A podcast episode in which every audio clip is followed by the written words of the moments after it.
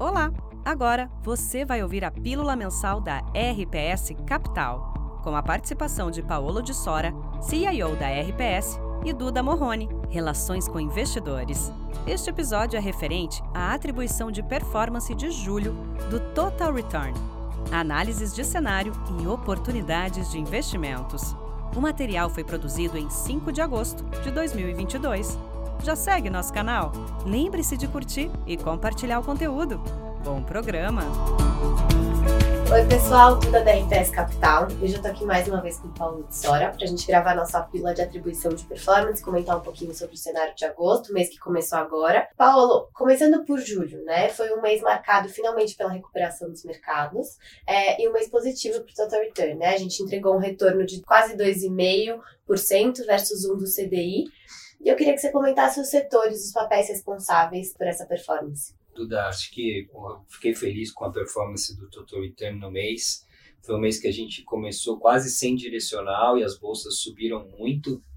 Então não foi tanto do direcional que a gente ganhou, foi principalmente da nossa mesa de juros e moeda, é, que ganhou 170 bases esse mês, é, no acumulado do ano está ganhando mais de 380 bases. Foi um investimento que a gente fez no time do Joaquim, e do Sharp lá dois anos atrás e que eu tenho convicção que está se pagando. Nós estamos muito convictos que a nossa estratégia de direcionar um pouco do nosso risco fora de equities, que continua sendo o carro-chefe, para outros mercados, diversificam a nossa capacidade de geração de retorno e os números do ano estão provando isso. Então, esse mês foi um mês que a gente ganhou, principalmente aplicado no juro longo americano, que fechou ali no final do mês, principalmente na segunda quinzena. A gente vinha tomado em juro na, até o mês passado, então a gente ganhou nas duas pontas, tanto tomado ali nos primeiros meses do ano, quanto agora aplicado nessa última quinzena. A gente segue com essa cabeça de aplicar um juro longo que tem funcionado inclusive agora no mês de agosto. Além disso, o nosso time bottom-up, que tem feito um trabalho maravilhoso, liderado pelo Thales e pelo Alê, o nosso long está abrindo 600 bases contra o Bovespa é, no ano e o time tem gerado muito alfa, capacidade do time de, de, realmente gerar um retorno sem direcional tem sido maravilhoso. É, só nesse mês foram 380 bases de retorno. E aí os destaques em termos de papel, eles estavam é, posicionados no setor de bancos, com o Banco Inter numa posição tática, não era um banco que estava na nossa visão estrutural aí de médio e longo prazo, mas a gente viu uma oportunidade de preço versus valor e com o juro longo uh, fechando, a gente viu o long duration andando e, o Banco Inter foi muito bem. Além disso, a gente estava com posições estruturais em alguns cíclicos domésticos foram muito bem. Soma tem sido um papel do ano muito bom para nosso retorno, açaí e em particular esse mês agora MRV. MRV foi um papel que a gente errou no início do ano. A gente estava posicionado em de baixa renda com a cabeça defensiva, eles não foram bem por conta de custos, mas agora a gente acha que entrou numa dinâmica melhor de custos para baixo, com juro é, acalmando. É, o setor andou bastante, a MRV contribuiu para o nosso retorno. A gente segue com as nossas posições estruturais em empresas é, bond proxies aí, é, estatais, Sabesp, Eletrobras, que tem, tradearam relativamente bem nesse mês. Então, esses foram os destaques das posições Brasil, é, que realmente foram muito boas. Né? E aí na ponta negativa no mês foi o nosso book de equity fora do Brasil, liderado pelo Javier. A gente estava com posições compradas em China, uma visão que a China começaria a melhorar agora é, com os estímulos que estavam acontecendo, mas a Covid segue pegando por lá, o setor de housing segue é, com quedas espetaculares. A gente até tirou esse tema da, da nossa carteira por conta da dinâmica de curto prazo. Estamos monitorando, mas isso contribuiu negativamente. Então, um pouco esse é o resumo. Bom, você comentou bastante sobre as movimentações de temas, né, os principais papéis que foram responsáveis por esse retorno bem positivo, mas eu queria que você comentasse, principalmente em, em julho, né, Quais que foram as maiores alterações dentro desses books que você comentou? Bom, então vamos lá. A primeira grande alteração foi aumentar o direcional. Então a gente não tinha quase direcional, passou o ano inteiro praticamente sem direcional, aqui e ali um pouco, mas nada muito convicto. A gente aumentou o direcional para 30% do total return, que é o nosso neutro para ligeiramente otimista. Então, esse foi um movimento importante, até está contribuindo bastante para esse início de agosto, que as bolsas seguem com tendência de alta. O motivo pelo qual a gente resolveu ficar mais comprado é exatamente o juro longo caindo e essa visão um pouco mais preocupada com a atividade por parte do Fed. E a gente acha que abre espaço para os ativos de risco começarem a performar, dado que a gente já está no ponto adiantado desse ciclo fiscal, monetário, de expectativas que os mercados estão. E esse foi o principal movimento o segundo grande movimento que a gente fez foi aumentar o risco Brasil. A gente estava só long short Brasil, o time do, do, do Ale do Thales, que nem eu falei, gerando bastante alfa. E a gente agora aumentou o risco Brasil, aumentou empresas mais ligadas ao mercado doméstico, o cupom está terminando o seu ciclo, a gente vê uma economia ainda resiliente, resultados muito bons das empresas brasileiras, e a gente resolveu aumentar essa exposição em cíclicos domésticos contra commodities, que era uma coisa que a gente estava bem posicionado até o mês de junho.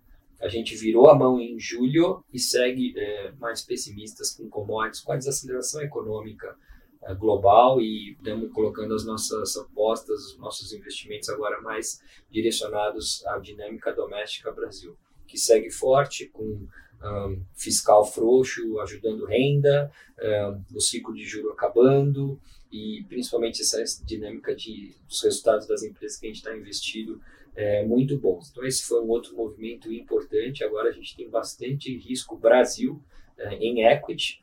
Vamos ver se esse segundo semestre se caracteriza por uma recuperação dos mercados de equity Brasil. A gente mantém a liquidez muito alta da carteira para se a gente estiver errado nessa expectativa mais otimista, poder voltar atrás mas o viés nosso, assim, na margem, é um viés mais otimista de Brasil. Essa foi uma mudança bastante importante. É um pouco isso na, na mesa de juros. A gente segue é um pouco aplicado, é, principalmente nos vértices mais longos, achando que ainda tem um pouco de espaço para esse juro longo cair.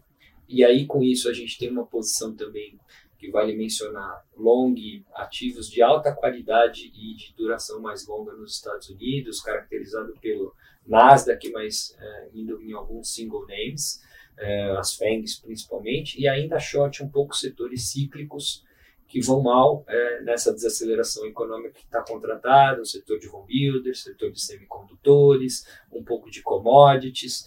Então a gente tem uma posição importante nesse long short lá fora e o direcional totalmente com, é, concentrado aqui no Brasil nesses temas mais domésticos que, que a gente segue gostando. E aí destaque para segue sendo o Grupo Soma, um pouco de bancos uh, através de BTG Pactual, XP e o próprio Banco Inter, as nossas bond proxies, uh, Sabesp e Elet, que a gente segue gostando, uh, e aumentamos um pouco alguns temas domésticos, que nem falei, home builders de baixa renda, que vão bem no ambiente onde o juro no Brasil começa a ceder um pouco. É, entrando agora em agosto, a gente teve a decisão ontem né, sobre a Selic. Dá um cheiro de que a inflação ela vai começar a finalmente ceder. O que, que essa decisão impacta nas nossas posições é, para o mês de agosto? Quais são as nossas expectativas para esse mês que acabou de começar? É, Duda, o, o que fez a gente mudar muito a cabeça assim, de, de uns tempos para cá queda das commodities. Né? A gente viu o preço de agrícolas cair bastante, o petróleo caiu, as metálicas caíram muito. Então, essa parte mais cíclica da inflação começou a ceder e ceder bastante. A gente começou a ver também um, uma melhora das cadeias produtivas no setor industrial no mundo, né? a história dos semicondutores começarem a estar mais disponíveis. E aí a gente falou, poxa, tá com cara de que a parte cíclica da inflação começa a cair, o juro longo começa a ceder nessa linha, e essa, essa dinâmica segue. O Brasil está exatamente nesse, contexto. A gasolina parou de subir, começou a cair, a comida começou a ficar mais barata. E o Banco Central brasileiro falou: olha, para mim o ciclo tá bom, 13,75%, 14% é onde eu vou parar. E aí, com isso, a gente está abrindo uma janela de mais otimismo para ativos de risco Brasil. Então, essa foi a nossa leitura do cupom, que estamos praticamente no fim, ou acabou, ou vai ter mais uma de 25. E como, como a gente está mais otimista com a inflação, principalmente nessa parte cíclica da inflação, a gente acha que abre uma janela de oportunidade para está com um pouco mais de risco o Brasil. Essa foi a nossa leitura. Tanto o Fed veio nessa direção e agora o Copom também. Aliás, todos os bancos centrais meio que vindo aí é, nessa direção de dar um aumento forte, mas já começar a indicar que para frente a coisa pode ser menos intensa. Quais são os pontos de atenção no cenário?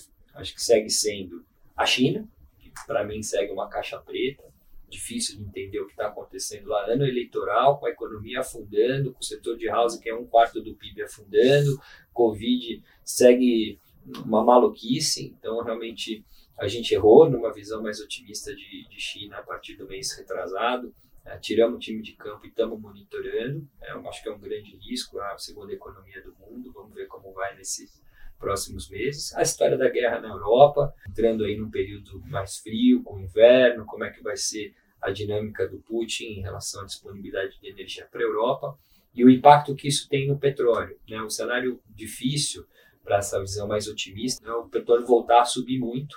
A gente sabe que é um que o mercado de petróleo está apertado, é, tem fundamentos de médio prazo sólidos, mas ciclicamente com a desaceleração da economia o petróleo deve continuar cedendo e se não ceder por conta da guerra ou alguma coisa do tipo, piora bastante esse cenário de deflação e de juro para baixo que a gente fez nesse sentido é comprar é, upside de petróleo, é, um hedge para essa nossa carteira que tem uma cara bastante importante de aplicada em juro. E a gente comprou esse petróleo via o próprio petróleo, XLE, é, via estruturas de opções, para fazer o hedge se a nossa cabeça de inflação estiver errada. E acho que ela vai estar errada principalmente se o petróleo não ajudar.